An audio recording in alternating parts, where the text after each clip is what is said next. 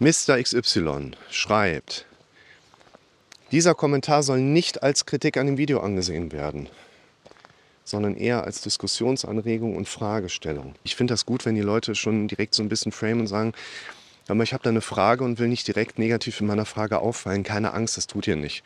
Und die, die das tun, die kriegen halt ihre Frage von mir nicht beantwortet. Ne? Aber hier schwingt für mich bei Mr. Mr. XY einfach so ein bisschen auch diese Angst mit, wo man sagen kann, pass auf, da habe ich, da ich was für dich. Also gehen wir mal rein.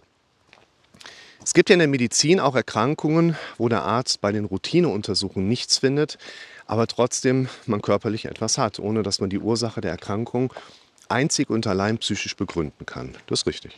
Oft spielt die Psyche auch eine bedeutende Rolle, aber die genaue Ursache sind oft ungeklärt und noch nicht endgültig erforscht. Beispielsweise Erkrankungen wie Migräne, Fibromyalgie, Restless Leg Syndrome, Reizdarmsyndrom etc. Außerdem wurden in der Vergangenheit organische Erkrankungen als psychische Erkrankungen fehlinterpretiert, wie zum Beispiel Multiple Sklerose, bevor man das entsprechende organische Korrelat gefunden hat. Waren sich einige Psychologen sehr sicher, dass es eine reine psychische Erkrankung war, was sich im Nachhinein als falsch erwies. Bis weit ins 20. Jahrhundert wurde beispielsweise Homosexualität im ICD als psychische Störung aufgefasst. Wie soll man vor diesem Hintergrundwissen überhaupt darauf vertrauen können, dass es rein psychisch ist? das meinte ich eben mit der Unsicherheit, die einfach durch so einen Kommentar auch einmal sich manifestieren kann. Sicherlich wird in den meisten Fällen die Erkrankung zumindest psychisch verstärkt. Äh, wichtiger Punkt, absolut. Aber wie soll man denn einfach ignorieren, dass es sehr wohl auch Erkrankungen gibt, deren Ursachen noch nicht ausreichend erforscht sind? Weil, wenn doch etwas zum Teil körperlicher hintersteckt, dann wird die Erkrankung mit Psychotherapie ja trotzdem nie geheilt werden. Wie soll man damit umgehen? Wir gehen in diese Fragestellung rein und werden wahrscheinlich herausfinden, dass wir zu einer relativ einfachen Lösung zugunsten einer psychotherapeutischen Intervention kommen. Diese Angst, es ist doch was Körperliches. Ist ja nicht so, dass ich jetzt bei dir sagen würde, ah, oh Moment, Moment, Moment. Wenn dein Kopf dir die Befürchtung gibt, es könnte doch was Körperliches sein und es hat bisher nur noch keiner erkannt, das habe ich ja noch nie gehört. Jetzt haben wir doch alle. Habe ich doch auch. Wir gehen beim Arzt raus, der sagt, guten Tag, Herr Patient, Sie sind gesund. Der Patient geht raus und sagt, guten Tag, Herr Doktor, vielen Dank, tschüss, mir geht's gut. Einem geht es ja nicht gut, weil der Arzt es gesagt hat und weil es stimmt. Es geht einem gut, weil man darauf aufbauend für die nächsten zwei Wochen einfach seine Befürchtungsgedanken auf dieses Thema nicht mehr hat. Und manchmal löst sich das auch komplett. In den meisten Fällen kommt aber nach zwei Wochen unser Gehirn wieder zurück und sagt, Moment, was ist denn, wenn er sich vertan hat? Was ist denn, wenn der das nicht richtig gesehen hat, übersehen hat? Was ist denn, wenn es jetzt in der Zwischenzeit gekommen ist? Was ist, wenn ich eine organische Krankheit habe, die man noch gar nicht kennt? Das hat jeder. Wir sitzen da alle im gleichen Boot. Pass auf. Wir glauben an das, was wir am häufigsten gehört haben. Bedeutet auch, der Arzt, der sagt, Sie sind gesund, der kann dir Tabletten geben, der kann dir irgendwas dran schneiden oder abschneiden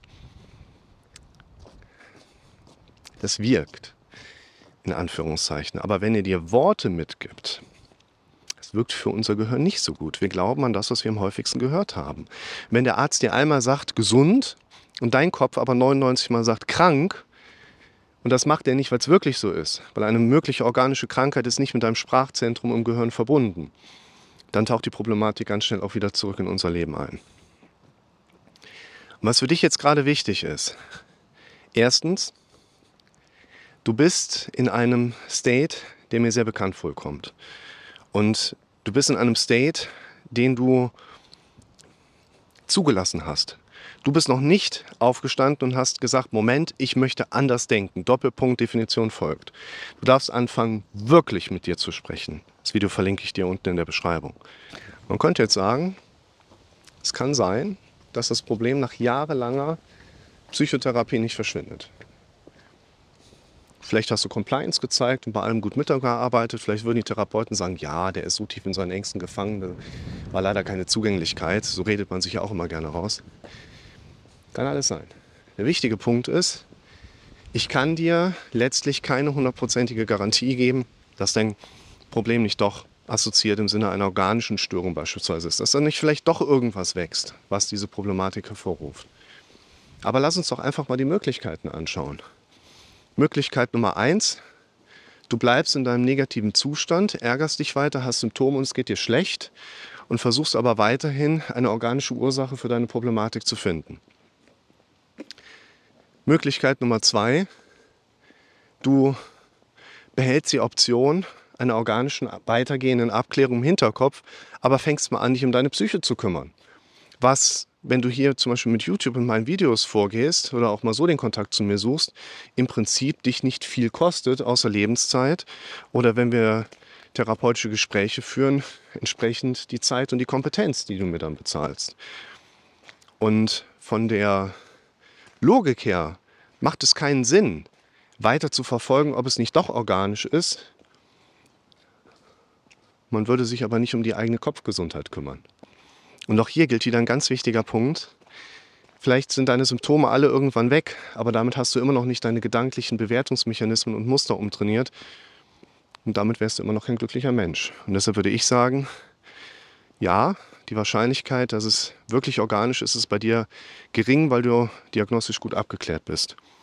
Die maximale Sicherheit kann dir nie irgendwer auf irgendwas, auf alles geben. Wir leben nicht in einer Welt, wo wir Garantien haben, auch nicht gegenüber einer Bundesregierung und irgendeiner Corona-Erkrankung. Wir haben kein Lebensrisiko. Es kann sein, dass es doch organisch ist.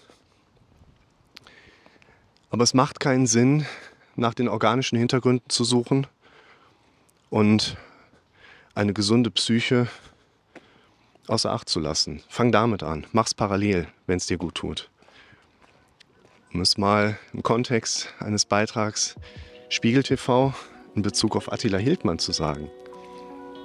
Ein gesunder Körper ist keine Garantie für einen gesunden Geist.